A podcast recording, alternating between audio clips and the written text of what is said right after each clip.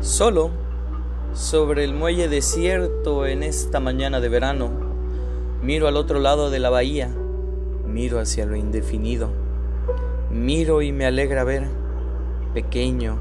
negro y claro, un buque entrando. Va a lo lejos, nítido, clásico a su manera. Deja en el aire distante a su paso la estela vana de su humo Viene entrando y con él la mañana y en el río aquí y allá se despierta la vida marítima.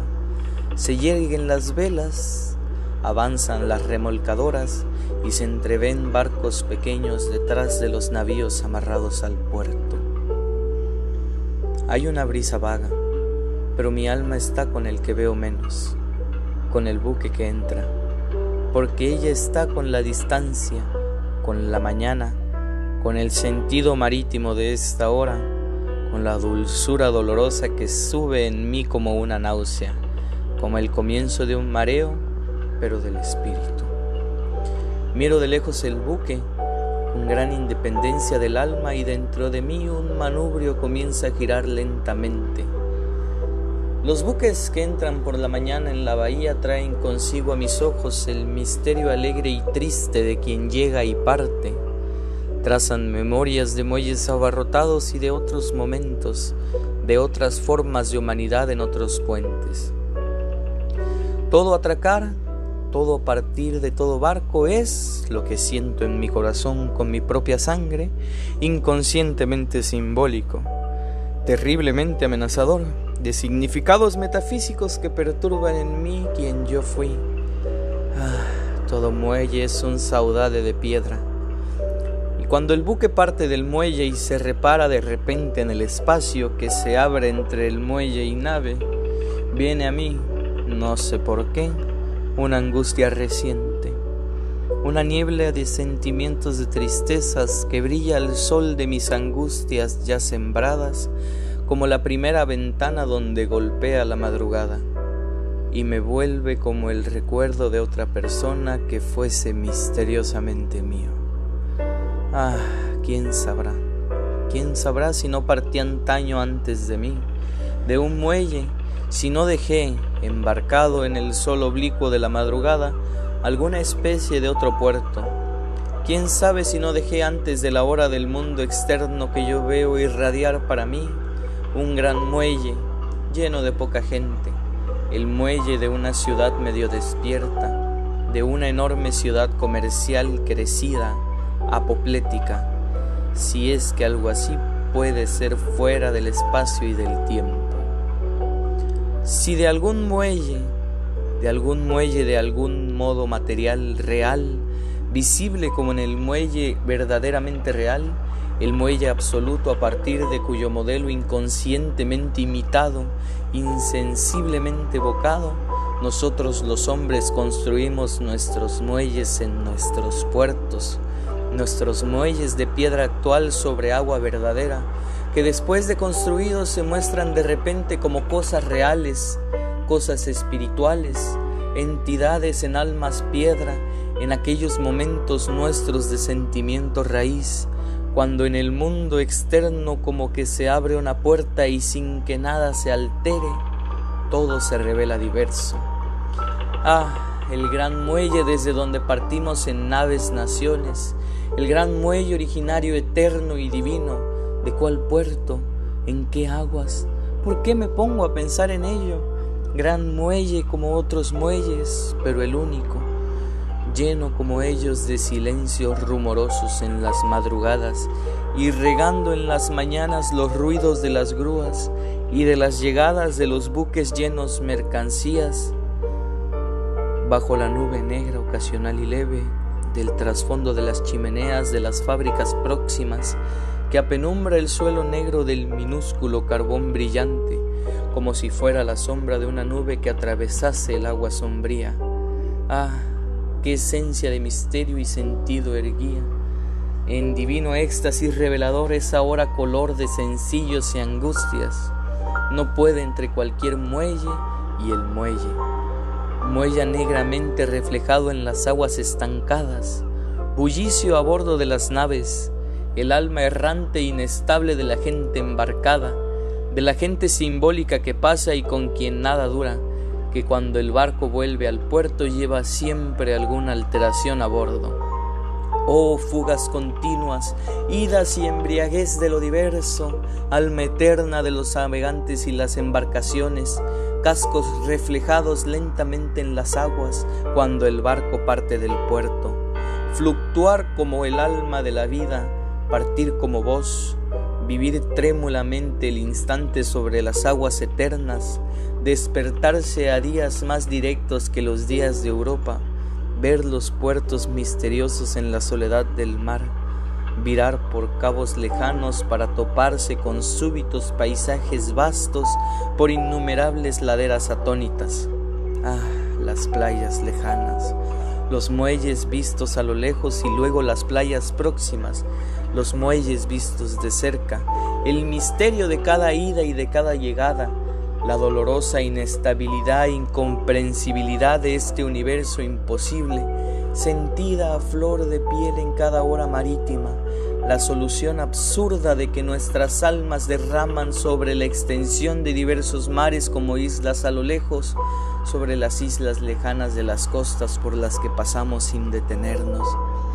sobre el crecer nítido de los puertos, de sus casas y de su gente para el navío que se aproxima. Ah, la frescura de las mañanas en las que se llega y la palidez de las mañanas en las que se aparte,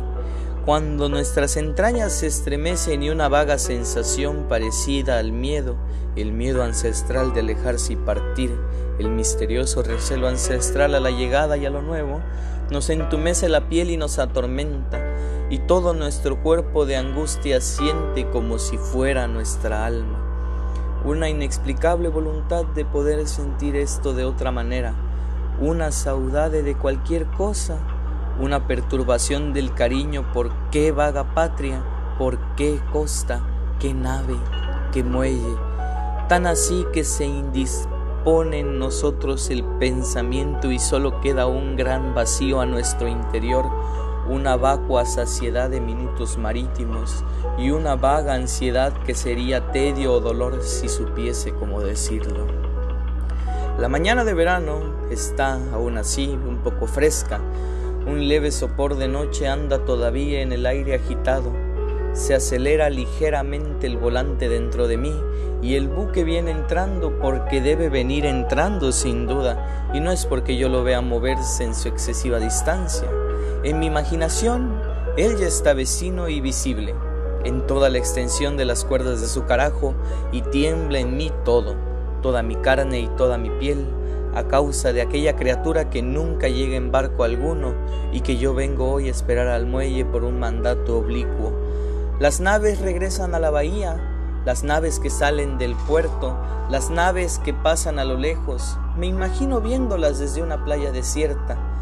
Todas estas naves casi abstractas en su vida, todas estas naves me conmueven así como si fuesen otra cosa y no meras naves, naves yendo y viniendo, y las naves vistas de cerca, aunque no, aunque uno no se vaya a embarcar en ellas, vistas desde abajo, desde los botes, murallas altas de chapas, vista desde adentro, a través de sus cuartos, de sus salas, de sus despensas, mirando de cerca sus mástiles, enfilándonos desde lo alto, acariciando sus cuerdas, descendiendo sus escaleras incómodas, oliendo la untada mezcla metálica y marítima de todo aquello. Las naves vistas de cerca son otra cosa y la misma cosa. Dan a la misma saudade y la misma ansia de otra manera. Toda la vida marítima, todo en la vida marítima se insinúa en mi sangre,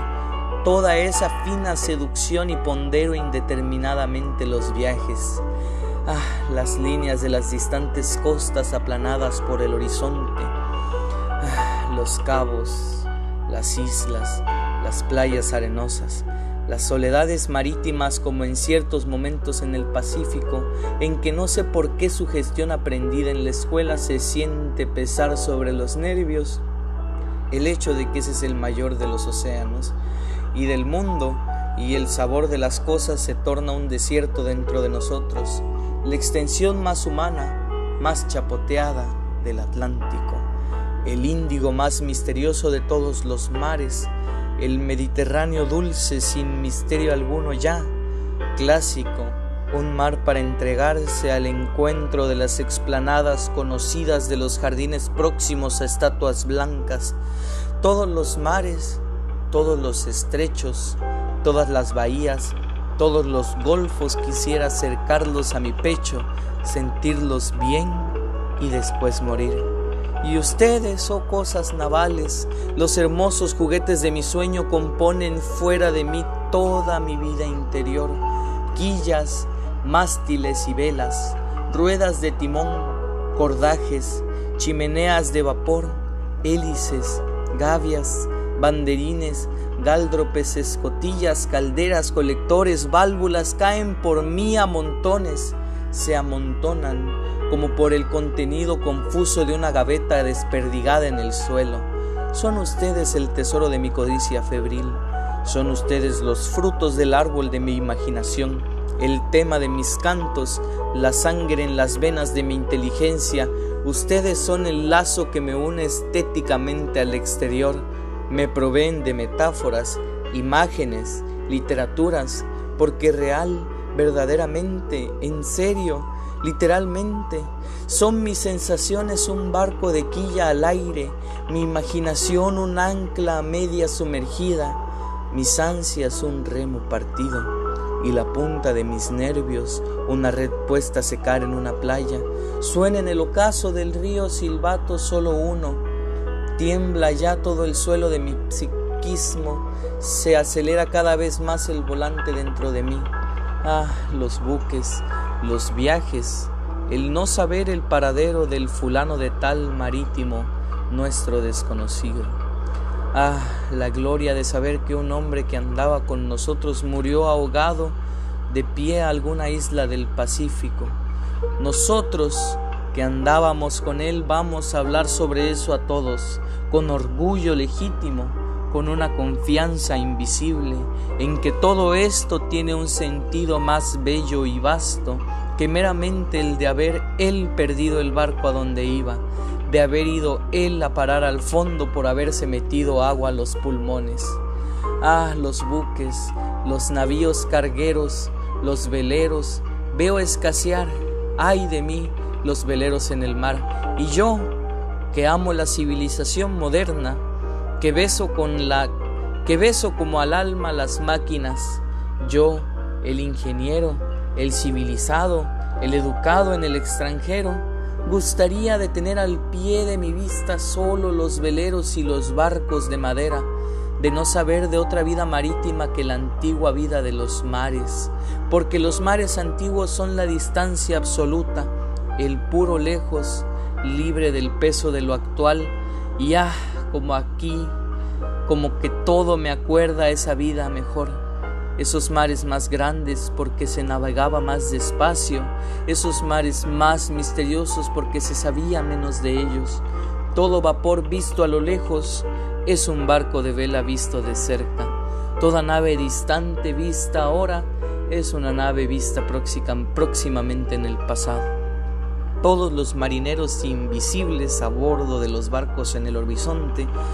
son los marineros visibles del tiempo de los más bellos navíos, de la época lenta y velera de las navegaciones peligrosas, de la época de madera y de lona de los viajes que duraban meses. Se apodera de mí poco a poco el delirio de las cosas marítimas, me penetra físicamente el muelle con su atmósfera, la marea del Tajo me desborda por encima de los sentidos y comienzo a soñar. Comienzo a envolverme con el sueño de las aguas, comienzo a pegar bien las corrientes de transmisión a mi alma y la aceleración del volante me sacude nítidamente. Claman por mí las aguas, claman por mí los mares, claman por mí, asando una voz corpórea las lejanías las épocas marítimas sentidas todas en el pasado, claman.